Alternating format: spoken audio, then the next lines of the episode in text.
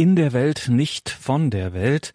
So ist unsere heutige Sendung überschrieben und dazu grüßt Sie alle herzlich Gregor Dornis. In der Welt, aber nicht von der Welt. Über diese Urspannung, das kann man wirklich so sagen, das ist keine Übertreibung, sind wir heute im Gespräch mit Spiritual Andreas Brüstle aus Freiburg.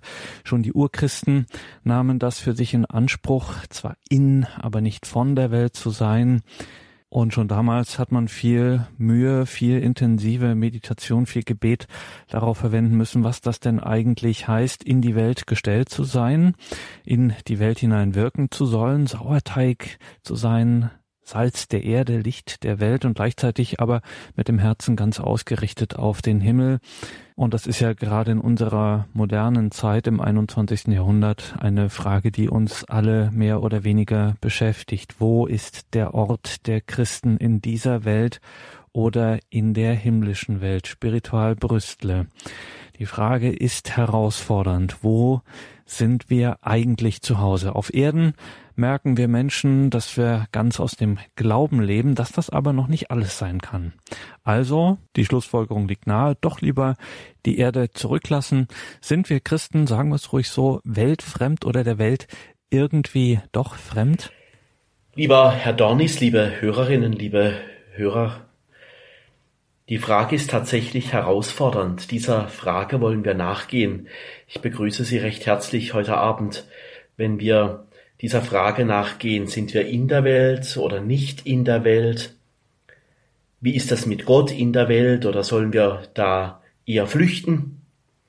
Schnell sind wir Christen nämlich in Gefahr, in den einen oder anderen gedanklichen oder geistlichen Graben hineinzurasen, und zwar mit Vollgas. Entweder ganz in der Welt oder sich ganz absondern von allem, es ist tatsächlich nicht einfach, ob wir ganz in der Welt leben oder doch schon einen Fuß im Himmel haben.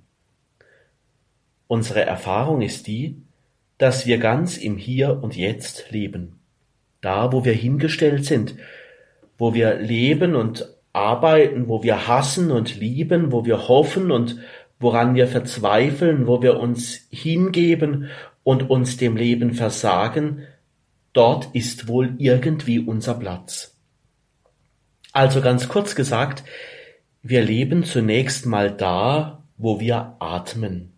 Wo wir atmen, da ist unser Platz. Einen anderen Platz haben wir nicht.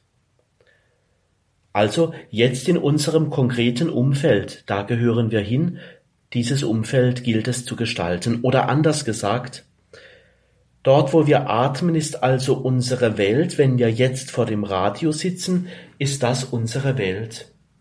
Der Mensch gehört und lebt also einerseits ganz in der Welt, also da, wo wir jetzt halt sind. Wir können uns nicht in eine andere Welt hineinträumen, auch wenn wir das gerne in unseren Tagträumen vielleicht immer wieder tun oder gerne eine andere Welt hätten, in der es besser, aussieht und besser zu leben ist. Das haben wir nicht. Wir haben lediglich zunächst einmal das, was uns umgibt. Insofern sind wir ganz in dieser Welt. Und zugleich spüren wir doch immer wieder, die Welt ist nicht genug. Die Anziehungskraft des rein irdischen ist zu wenig. Das irdische allein ist zwar interessant und gut, aber manchmal auch wenig attraktiv und es fehlt uns irgendetwas, wir sehnen uns nach Gott. Ausgespannt leben wir auf den Himmel hin. Dort kommt uns ein anderes Leben her. Da atmet das Leben anders aus der himmlischen Perspektive. Die Zielperspektive unseres Lebens zielt dorthin, unsere Heimat ist im Himmel, sagt die Heilige Schrift. Und da entsteht eine Spannung.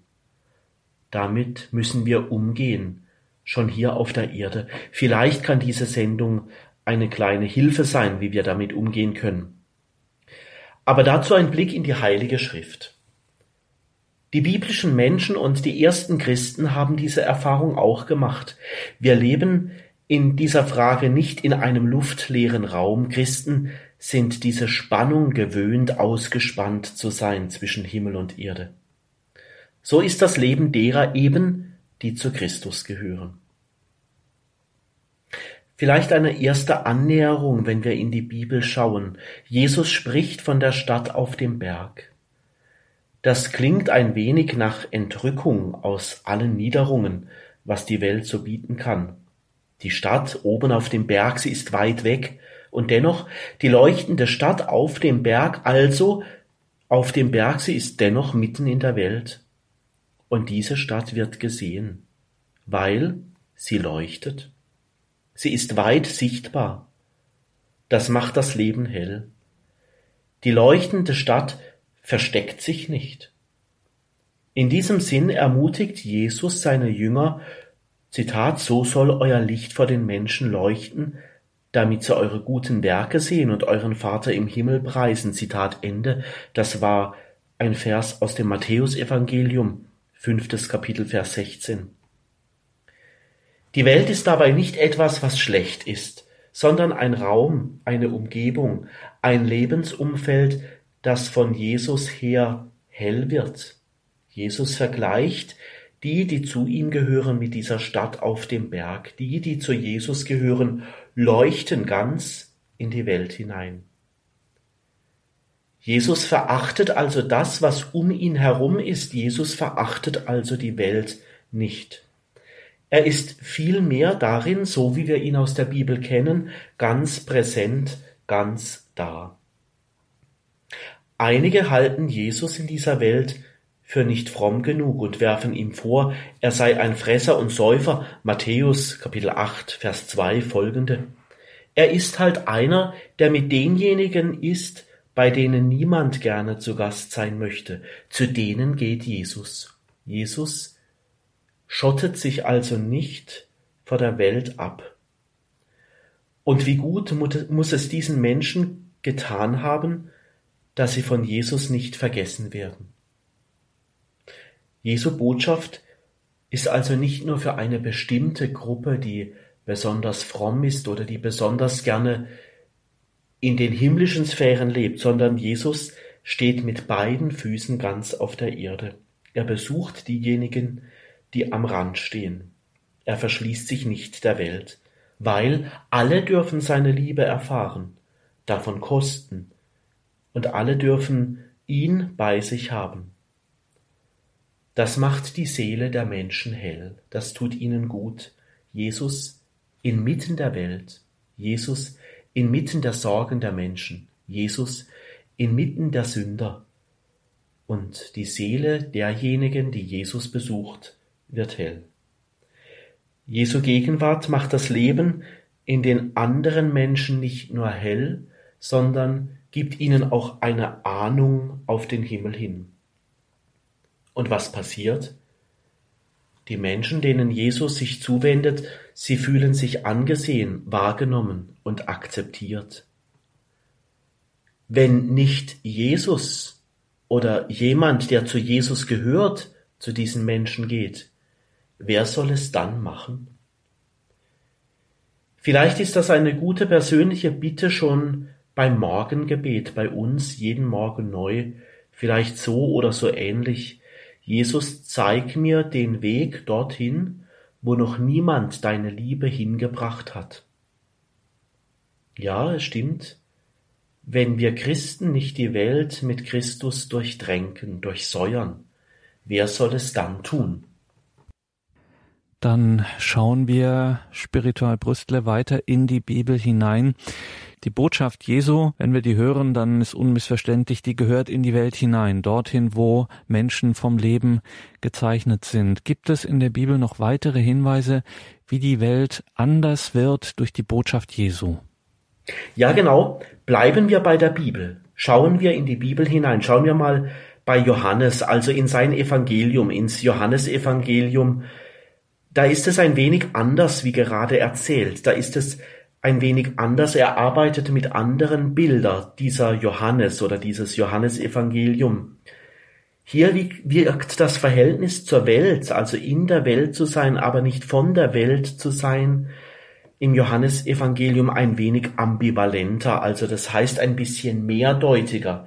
Das Johannesevangelium ist gegenüber der Welt ziemlich kritisch. Das Johannesevangelium schaut ein wenig kritisch auf das, was in der Welt passiert. Da liegen in diesem Evangelium andere Erfahrungen der Menschen und eine andere Sichtweise und eine andere Deutung auf das, was uns in der Welt begegnet, dahinter. Hier wird die Welt also als ein Ort dargestellt, der den Sohn Gottes nicht erkennt und keinen Sinn für Gott hat. Also zum Beispiel im Johannesevangelium schon im ersten Kapitel in den Versen fünf bis elf, wenn Sie da hin und her blättern, ein bisschen hin und her lesen, wo es heißt, Jesus, er ist in der Welt, er ist das Licht, aber das Licht Gottes wird quasi verschlungen. Jesus wird seinen Jüngern auch sagen, dass er die Welt besiegt hat. Auch im Johannesevangelium im 16. Kapitel Vers 33. Also Jesus ist stärker, er ist der Sieger über das, was die Welt so zu bieten hat. Aber er ist der Sieger ohne Gewalt. Also Gewalt ist dem Christentum fern. Jesus besiegt die Welt nicht mit Gewalt, sondern mit seiner Liebe. Die Welt wird neu durch diese Zeichen Jesu, von denen das Johannesevangelium spricht, und die Welt wird neu im Werk der Erlösung. Das ist die Art, wie Jesus die Welt besiegt, mit der grenzenlosen Liebe Gottes. Noch eine andere Bibelstelle aus dem Johannesevangelium. Diese Bibelstelle ist jetzt im Johannesevangelium im dritten Kapitel Verse 16 und dann in den weiteren Versen wird davon erzählt. Gott hat die Welt errettet, er hat sie gewandelt, denn Gott hat die Welt so sehr geliebt, dass er seinen Sohn gesandt hat. Hier ist die Welt kein gottfeindlicher Raum, also da kommt eine andere Sichtweise ins Johannesevangelium, sondern die Welt wird geliebt und der Sohn Gottes kommt sogar in die Welt, mitten in unser Leben hinein. Das Wort wird Fleisch, Gott also inmitten der Welt, der Sohn Gottes, er baut sich nicht eine andere Welt, sondern er kommt dorthin, wo wir leben. Das ist der Ort der Sendung für die Welt.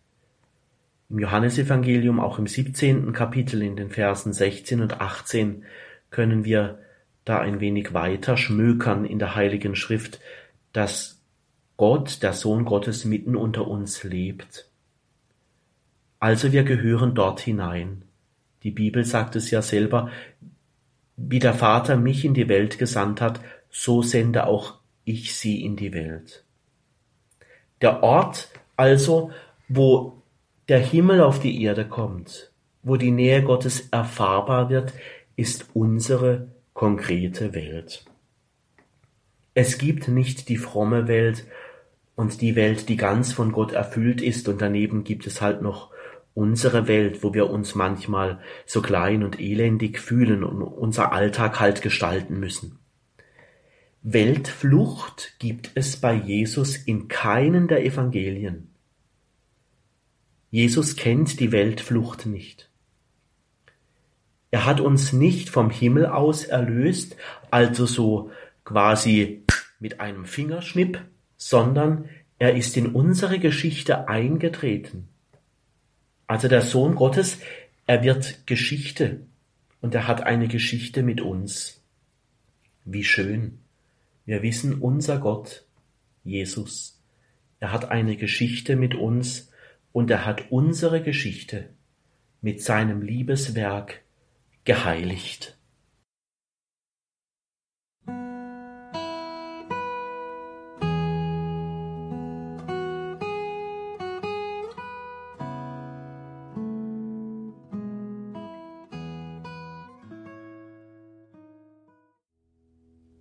Das ist die Credo-Sendung bei Radio Horeb und Radio Maria. Wir sind verbunden mit Spiritual Andreas Brüstler aus Freiburg. Wir sprechen über das Thema in der Welt, aber nicht von der Welt. Ein christlicher Klassiker in Anführungszeichen in der Welt zu sein, aber irgendwie nicht von der Welt zu sein. Darüber sprechen wir hier mit Spiritual Andreas Brüstler aus Freiburg. Jetzt haben wir schon gehört, es gibt also verschiedene Sichtweisen davon, in der Welt zu sein, aber nicht von der Welt zu sein. Aber mit Blick auf die biblischen Menschen sind das keine getrennten Welten. Alle biblischen Menschen trennen die Welten nicht, sondern sehen und erahnen immer wieder neu, dass der Platz in der Welt ja doch am Ende nicht von Gott trennen muss, oder Spiritualbrüstle. Ja, das stimmt. In Ihrer Frage, Herr Dornis, liegt bereits schon die Antwort. Also die Welt und das Himmlische, das Leben mit Gott muss nicht getrennt werden. Ja, das stimmt. Eigentlich könnten wir jetzt schon aufhören. Die Frage ist beantwortet, die Sie gestellt haben. Aber noch ein anderes Beispiel. Schauen wir doch mal, wie, ein, wie eine andere biblische Person das macht, wie sie Welt und in der Welt und nicht in der Welt und von der Welt und nicht von der Welt zusammendenkt. Was da die Seele des Paulus bewegt. Schauen wir mal zu Paulus. Paulus, er gilt als einer, wenn man seine Briefe liest, als einer, als ein Bürger zweier Welten. So kann man es sagen. Also, er ist einer, er ist in der irdischen Welt ganz zu Hause mit all dem, was dazugehört. Er hat ja selber auch gearbeitet, er war Zeltmacher, er kannte die Arbeitswelt und zugleich ist er verankert in der Gegenwart Gottes. Er hat ja Jesus kennengelernt in seinem Leben. Manchmal, und da kämpfen vielleicht diese beiden Welten in diesem Paulus und vielleicht kennen wir das auch aus unserem eigenen geistlichen Leben, dass wir manchmal unschlüssig sind, wo wir denn jetzt genau hingehören. Also dass diese beiden Welten in uns kämpfen. Im ersten Korintherbrief, im ersten Kapitel, in den Versen 18 bis 28, da verurteilt der Paulus die Weisheit der Welt. Er spürt, dass diese Weisheit der Welt, dass das Leben der Welt für ihn zu wenig ist. Was die Welt zu bieten hat, das ist ihm zu wenig und es macht leicht den Anschein, dass ihm das nicht so ganz schmeckt, ein Erdenbürger zu sein. Da wird er immer wieder mit seinen Schwächen konfrontiert. Da muss er immer wieder neu sich den Glauben erobern und muss fragen, wer Gott für ihn ist. Da muss er sich immer wieder neu fragen, wie er das Leben mit Jesus gestaltet. Und das hat er irgendwann mal satt. Also er ist der Welt gegenüber ziemlich kritisch an dieser Stelle. Aber das ist nur die eine Seite in seinem Leben. Er spricht auch von der Heimat im Himmel. Das spürt er auch. Davon erzählt die Bibel an einer anderen Stelle im Philipperbrief im dritten Kapitel Vers 20. Also dorthin will er. Er will diese Heimat im Himmel und seine konkrete, erfahrene irdische Welt miteinander verknüpfen. Das weckt Sehnsucht in ihm. Aber er merkt, dass er im Diesseits eben Bürger zweier Welten ist. Er gehört zu, zwei Welten. Diesseits schon als Himmel, das gibt es halt nicht. Himmel ist für ihn nicht ein imaginärer Ort, also weit weg oder gar ein Gedankengebilde, ein Hirngespinst. Für Paulus ist der Himmel dort, wo die tiefe Verbindung mit Jesus gelebt wird. Dahin kommt er. Dahin geht sein Beten. Das muss er oder darf er, so kann man es vielleicht besser sagen, das darf er im Lauf seines Lebens, im Laufe seiner Biografie immer mehr erfahren. Dort, wo die Verbindung mit Jesus gelebt wird, wo der Auferstandene einen Platz bekommt.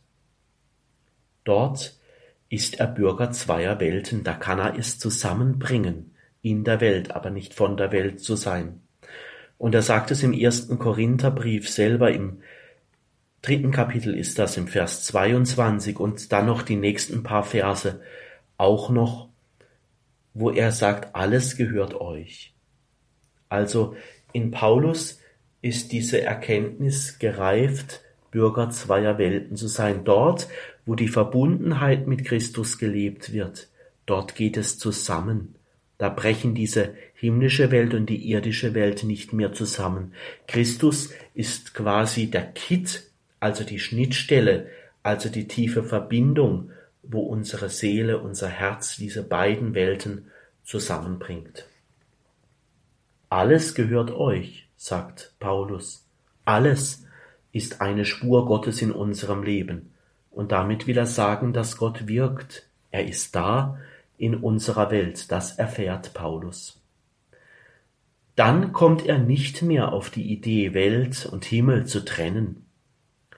Dort, wo die Verbundenheit mit Christus ist, dort wird das in der Welt sein ganz durchdrungen von der Botschaft des Evangeliums. Wenn wir nur zu Christus gehören, bekommt das Leben eine neue Qualität. Vielleicht ist das ein wichtiger Begriff, eine Lebensqualität mit Christus. Paulus hat diesen springenden Punkt benannt. Es geht um eine Lebensqualität mit Christus. Wir sind Bürger beider Welten als Christen. Wenn wir die Verbundenheit und die neue Lebensqualität mit Gott zu leben beginnen, dann wird deutlich, dass diese beiden Welten, auch wenn es manchmal nicht gelingt oder wenn es schwer ist, aber sie finden zueinander. Vielleicht kennen Sie solche Menschen, die durch Christus eine neue Lebensqualität bekommen haben. Vielleicht haben Sie schon mal gehört, wie Menschen erzählt haben, wie sie zu Christus gefunden haben und dann sagen, es gibt ein Vorher und Nachher in meinem Leben. Ich bin mit Christus in meinem Leben gereift, ich habe Neues in meinem Leben entdeckt. Also mit Christus schmeckt die Welt anders, nicht so sehr nach Gottes Ferne, sondern ganz nach der Nähe Gottes. Kann man dann sagen, dass unser Weg als Christen. Es ist dort, wo wir leben, diese neue Lebensqualität mit Christus umzusetzen. Die neue Lebensqualität mit Christus umzusetzen. So kann man das sagen. Ja, das stimmt. Ein Blick dazu, vielleicht hilft uns das, ein Blick mal in ein Dokument von Papst Franziskus erst vor einiger Zeit erschienen, also noch ganz neu und ein tolles Dokument, wo er die göttliche Welt und unsere alltägliche Welt zusammendenkt, wo er also eine Alltagsheiligkeit entwickelt. Ich sag mal kurz den Namen von diesem Dokument, von diesem Schreiben von Papst Franziskus Gaudete et Exultate, so heißt dieses Schreiben. Und in diesem Schreiben geht es tatsächlich um das Thema unserer heutigen Credo-Sendung, wie wir diese beiden Welten zusammenkriegen. Es geht darum, in der Welt, in der wir leben, so wie es eben ist, dass wir darin heilig werden. Das ist ein Anliegen von Papst Franziskus. Das ist für ihn ein Moment, ein, eine Lebensqualität, ein Aspekt, wie das gehen kann, diese Welten zusammen zu denken. Und der Papst erzählt, er gibt Zeugnis, und es sind schöne Zeugnisse von Menschen, die er da bringt. Er spricht von den Heiligen von nebenan. Also es gibt schon diese Menschen, die in der Welt leben, aber nicht von der Welt sind. Es sind die Heiligen von nebenan, so sagt der Papst. Neben uns leben Heilige. Sie heiligen ihren Alltag. Sie sind zwar nicht heilig gesprochen, so sagt der Papst, aber sie leben eine intensive Christusqualität. Gott ist ja in Jesus auch in eine solche Dynamik des Alltags eingetreten. Gott will ja in Jesus inmitten unserer Welt sein.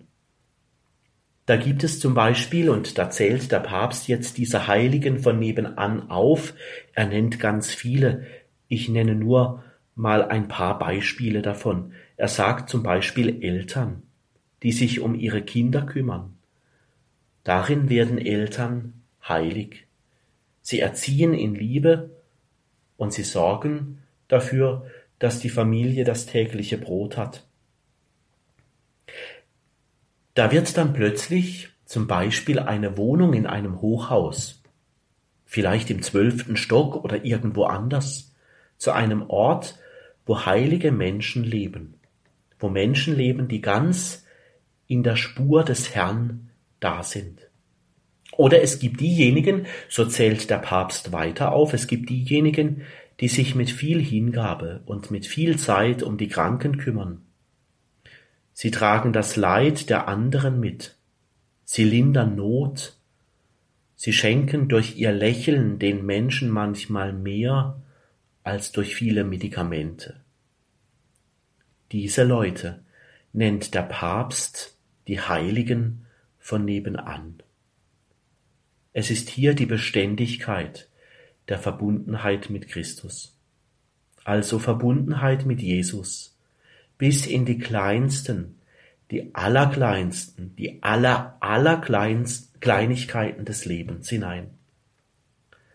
Christus kommt uns darin ganz nahe in diesen Menschen, eben in diesen Menschen, die seine Botschaft so konkret leben. Der Papst sagt noch etwas. Die Heiligkeit, die Alltagsheiligkeit, ist das schönste Gesicht der Kirche, sagt der Papst. Überall dort, wo Zeichen der Gegenwart des Geistes deutlich werden, also wo jemand aus dem Geist Gottes lebt, da sagt der Papst, da kriegt die Kirche ein schönes Gesicht.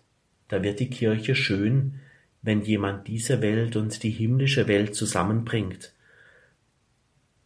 Der Papst macht Mut, ganz in der Welt zu leben, sie nicht zu scheuen oder sie zu verabscheuen, sondern er sagt, die Aufgabe des Christen ist es, dieser Welt ein schönes Gesicht zu geben. Und das machen wir Christen, so sagt er, mit der Botschaft des Glaubens und mit der tiefen Humanität. Was Gott will, ist eure Heiligung. Davon erzählt die Bibel im ersten Thessalonicher Brief, im vierten Kapitel, Vers drei. Diese Bibelstelle, davon erzählt auch der Papst in diesem Schreiben. Und er sagt, jeder hat eine Sendung. Also jeder ist berufen, heilig zu werden. Also alle, die wir jetzt über Radio diesen geistlichen Weg heute Abend miteinander gehen, wir sind alle berufen, Heilige zu werden. Die Heiligen von nebenan. Das ist Papst Franziskus wichtig. Es ist nicht nur eine Sache derjenigen also, die halt Priester oder Ordensleute sind, die halt geweiht sind. Nicht nur die müssen heilig werden, die sollen's auch heilig werden. Ja, natürlich. Aber alle haben eine Sendung. Diese Sendung, die besteht darin, so der Papst, dass wir in einzigartiger Weise und ganz persönlich mit unserem Herrn Jesus leben. Und das kann ganz unterschiedlich aussehen. Ein, ein Rezept dafür gibt es nicht. Da müssen wir selber suchen, was unsere Beziehung mit Jesus ausmacht. Einige sind sicherlich die stillen und die verborgenen Beter, so der Papst. Andere, die lieben die Öffentlichkeit, um von Jesus zu erzählen. Wieder andere, die sind die Gestalter, die wollen gerne gestalten, damit Menschen Gemeinschaft erfahren. Also es gibt ganz viele Möglichkeiten, das zu leben, was in der Welt, aber nicht von der Welt ist. Aber ganz klar, das ist sicherlich nicht immer einfach. Das ist ein Spagat in unserem Alltag. Das kostet Kraft. Da lebt man ausgespannt zwischen Himmel und Erde. Also ebenso wie unser Herr Jesus selber.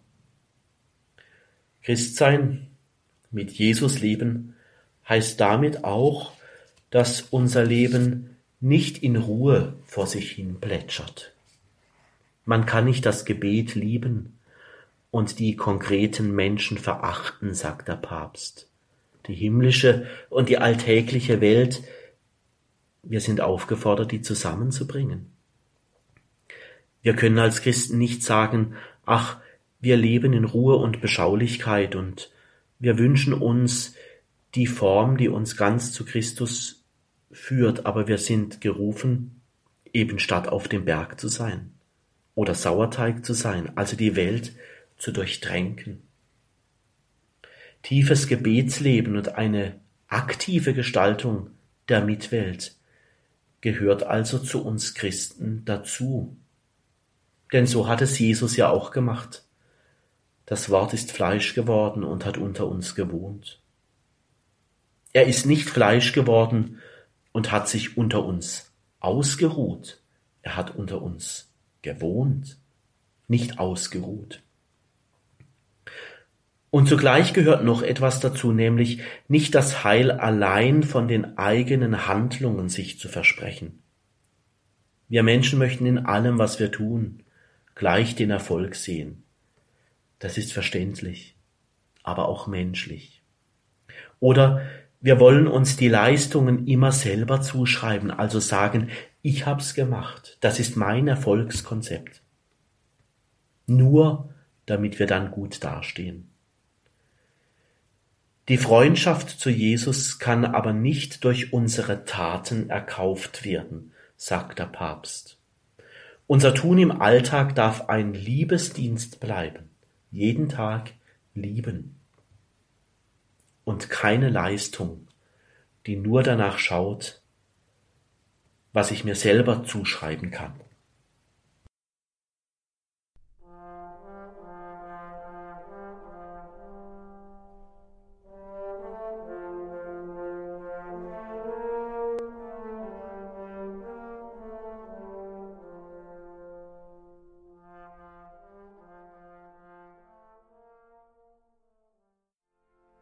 In dieser Sendung sprechen wir über das Thema in der Welt, nicht von der Welt. Wir hören dazu Gedanken von Spiritual Andreas Brüstle aus Freiburg. In der Welt, nicht von der Welt. Wir haben einen ganz aktuellen Blick in das Dokument von Papst Franziskus Gaudete et Exultate geworfen. Bleiben wir bei diesem Schreiben Spiritual Brüstle. Der Papst nennt hier auch Kriterien für die Heiligkeit im Alltag. Ganz wichtiges Thema für uns alle. Heiligkeit im Alltag. Können Sie uns dazu noch etwas sagen? Ja, der Papst nennt Kriterien. Das sind, das sind fünf Kriterien. Holzschnittartig möchte ich sie kurz aufzählen und nur kurz ein paar Sätze dazu sagen. In dem schönen Dokument sind die Bibelstellen da noch diese Stellen, diese Kriterien für die Heiligkeit im Alltag noch mehr entfaltet, mit mehr Bibelstellen, mit mehr Impulsen vom Leben der Heiligen, mit mehr Impulsen aus dem Bereich der Spiritualität. Ich möchte die Punkte kurz aufzählen, holzschnittartig. Also der erste Punkt, um Heiligkeit im Alltag zu leben, ist das Durchhaltevermögen, Geduld und Sanftmut. Das ist dem Papst wichtig als erster Punkt. Und er sagt, das ist eine innere Festigkeit. Also, ich muss wissen, wo ich hingehöre. Und das ist bei ihm, beim Papst, zuerst ich gehöre in die Liebe des Herrn. Zuerst ist es die Gewissheit, die Sicherheit. Da sagt der Papst uns zu, du bist geliebt im Herrn. In der Liebe des Herrn, dort ist dein Zuhause. Und er sagt etwas Wunderschönes, nämlich, dass wir uns diese Liebe überhaupt nicht verdienen müssen, sondern wir dürfen sie einsickern lassen in unser Herz. Und daraus, da bekommen wir dann die Kraft, auch diese Geduld und diese Sanftmut zu üben. Gerade dann, wenn wir vielleicht in unserem Alltag so manche Aggression zu ertragen haben. Verwurzelt sein, fest zu sein in der Liebe des Herrn, sich vom Herrn geliebt zu wissen, in der Liebe des Herrn zu Hause zu sein, da meint der Papst, das macht uns nicht durcheinander, wenn uns Menschen mal viele Nerven kosten oder wenn es schwierig wird im Alltag. Das zweite Kriterium vom Papst, um in der Welt, aber nicht von der Welt zu sein, ist die Freude und der Sinn für Humor. Was meint er damit? Der Alltagsheilige ist fähig, mit Freude und Sinn für Humor zu leben. Ohne den Sinn für die Wirklichkeit und die banale Alltäglichkeit zu verlieren, breitet sich um den Christen eine positive Einstellung zum Leben aus. Das freut den Papst, dass er das gerne immer wieder beobachten kann, wo Menschen im Glauben leben, wo Menschen diese innere Freude an Christus nicht verlieren. Da haben sie diese Freude in sich und die strahlen sie aus und Freude an Christus ist ansteckend. Es ist die Freude im Heiligen Geist, erzählt uns der Papst, und er nennt da eine Bibelstelle im Römerbrief im 14. Kapitel, Vers 17. Und warum sagt das der Papst? Er gibt die Antwort selber in diesem Dokument. Dem Papst geht es dabei um eine hoffnungsvolle Gelassenheit, um eine Zufriedenheit, mit Jesus zu leben. Und diese innere Freude, die weckt viel Vertrauen, dass wir uns etwas zutrauen dürfen und dass wir ganz auf den Herrn vertrauen dürfen und nicht auf uns selbst. Und dann gibt es noch den dritten Punkt. Der dritte Punkt, der heißt Wagemut und Eifer. Warum wünscht uns der Papst Wagemut und Eifer? Wagemut, so sagt er, ist Antrieb zur Evangelisierung. Also zu sagen, dass ich mich nicht nur mit dem zufrieden gebe, was mich halt rein weltlich so umgibt, sondern dass es mir ein Anliegen ist, wagemutig und eifrig in meine konkrete Welt, in der ich lebe, eben Jesus hinein zu sagen. Der Papst sagt, Christen wollen Spuren hinterlassen. Christen wollen Spurenleser sein, wo Gott wirkt. Christen wollen nicht einfach so in der Welt hinein, in die Welt hineinleben, sondern sie wollen Spuren von Jesus hinterlassen. Und dazu müssen wir uns nicht fürchten, denn Jesus selber hat uns Mut gemacht. Fürchtet euch nicht, sagt Jesus. Matthäus Evangelium, sechstes Kapitel, Vers 50. Jesus ist bei uns alle Tage bis ans Ende der Welt. Die Bibel macht uns da wieder Mut mit dieser Stelle aus dem Matthäusevangelium Kapitel 28 Vers 20. Als Christen dürfen wir eifrig in dieser Welt sein, mutig so zu leben, dass der Name von Jesus bekannt wird, damit der Name von Jesus nicht vergessen wird. Dazu brauchen wir sicherlich Wagemut und Eifer. Der vierte Punkt, den der Papst nennt, es geht nicht ohne Gemeinschaft. Also der vierte Punkt, Gemeinschaft. In Gemeinschaft sind wir Christen geschaffen. In Gemeinschaft sind wir gerufen. Denken wir nur an die Gebetskreise, die Gottesdienste, so mancher Hauskreis, so mancher Kreis, der sich trifft, um den Rosenkranz zu beten. Gemeinschaft ist wichtig im Christentum. In Gemeinschaft üben wir uns ein, einen heiligen Ort entstehen zu lassen, so der Papst, an dem das christliche Zeugnis gelebt wird und ausstrahlen darf. Gemeinschaft ist aber auch der Ort mit den vielen kleinen Details des Alltags, also die vielen Kleinigkeiten, wo wir uns bemühen, richtig bemühen, manchmal richtig anstrengen, tiefer und miteinander im Glauben verbunden zu sein. Vereinzelung im Christentum, so der Papst, gibt es nicht. Die vielen kleinen Details des Alltags helfen uns, diese Welt, in der wir leben, eben zu gestalten und darin Gemeinschaft um Jesus zu bilden. Denn dort, so die Beobachtung des Papstes, wo eine solche Gemeinschaft entsteht, da ist plötzlich der Auferstandene in unserer Mitte. Da wird der Auferstandene sichtbar und erlebbar. Es ist also nicht unbedeutend, ob wir bereit sind, mit anderen Gemeinschaft zu leben und aufmerksam zu werden.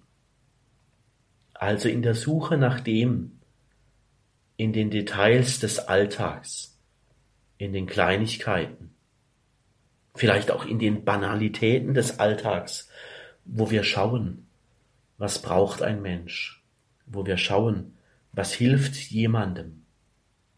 Diese Kleinigkeiten sind unser Weg, als Gemeinschaft heilig zu werden. Und dann schlussendlich noch der fünfte Punkt. Der Papst sagt dazu beständiges Gebet. Der Heilige in dieser Welt, aber nicht von der Welt, er ist einer, der betet so Papst Franziskus.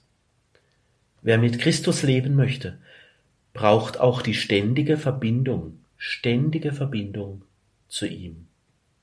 Das ist Gebet. Das Sehnen nach Gott und Gott in unserem Herzen darf nicht kalt werden. Das vertrauensvolle Gebet ist eine Reaktion des Herzens dass sich mein Angesicht öffnet auf den Herrn hin und dass Gottes Angesicht sich öffnet für mich hin. Gebet, der liebende Ineinanderblick vom Du Gottes in mein Angesicht. Blicke begegnen sich, Herzen schlagen im Gebet füreinander, Gottes Herz und mein Herz im Gleichklang. Gebet ist also keine Dekoration, sondern wesentlich für die Beziehung zum Herrn. Denn im Gebet erinnern wir uns ja auch an die Großtaten Gottes, was Gott damals gewirkt hat und was er heute noch wirken möchte in der konkreten Welt.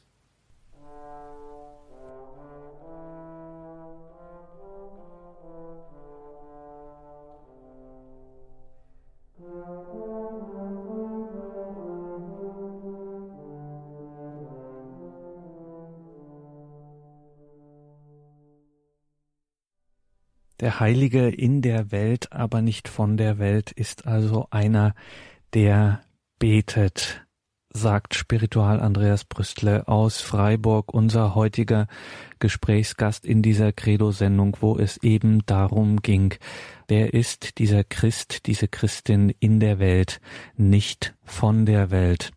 Wir beschließen diese Sendung auch mit einem Gebet natürlich. Zuvor an Sie, liebe Hörerinnen und Hörer, noch der Hinweis auf die Möglichkeiten, diese Sendung nachzuhören, sowohl auf einer CD ganz klassisch bestellbar beim Radio Horeb CD-Dienst als auch auf der Homepage im Podcast- und Download-Bereich in der Radio Horeb App mithilfe von Alexa etc. Morgen dann im Laufe des Tages wird das alles bereitstehen. Mein Name ist Gregor Dornis. Danke Ihnen allen fürs Dabeisein.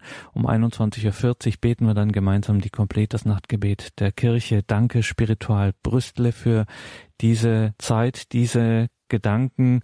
Wir lassen Sie gerade auch an so einem Tag nicht gehen ohne das Gebet und den Segen.